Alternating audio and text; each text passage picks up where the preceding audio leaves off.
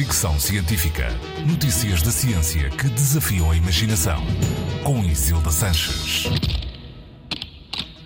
Aproveitando o Halloween, dia de Todos os Santos em Portugal, algumas explicações científicas para os fantasmas.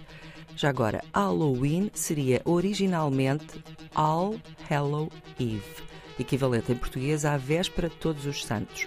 No caso português, a tradição é ir ao cemitério homenagear os mortos. Na mitologia americana, transformou-se num dos principais feriados e num acontecimento de cultura pop a nível global que gira em torno de filmes de terror, histórias de fantasmas e assombrações, disfarces sangrentos, etc.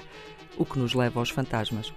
Um artigo da Scientific American de 2019 lista seis possíveis explicações científicas para os fantasmas. Sons de baixa frequência. Sons que mal ouvimos, mas ainda assim ouvimos alguma coisa, embora não consigamos identificá-los. Podem ser provocados por motores, turbinas de vento, etc. Bolor. Respirar bolor pode ser tóxico e provocar lesões no cérebro que produzem delírios, demência e medos irracionais. O monóxido de carbono também nos pode fazer ver, sentir ou ouvir coisas que não existem.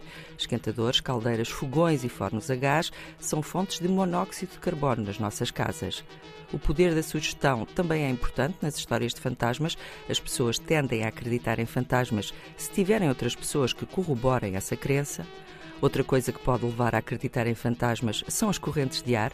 Podem criar zonas frias, fazer com que os objetos se movam, portas fechem, puxadores rodem, etc.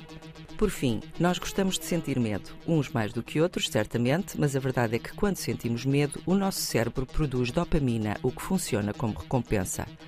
Em qualquer caso, a verdade é que há quem continue a interessar-se pela possível existência de fenómenos paranormais. Dois exemplos: a Universidade de Edimburgo tem um curso de parapsicologia e há um laboratório de atividade paranormal na Universidade da Pensilvânia. Fricção científica.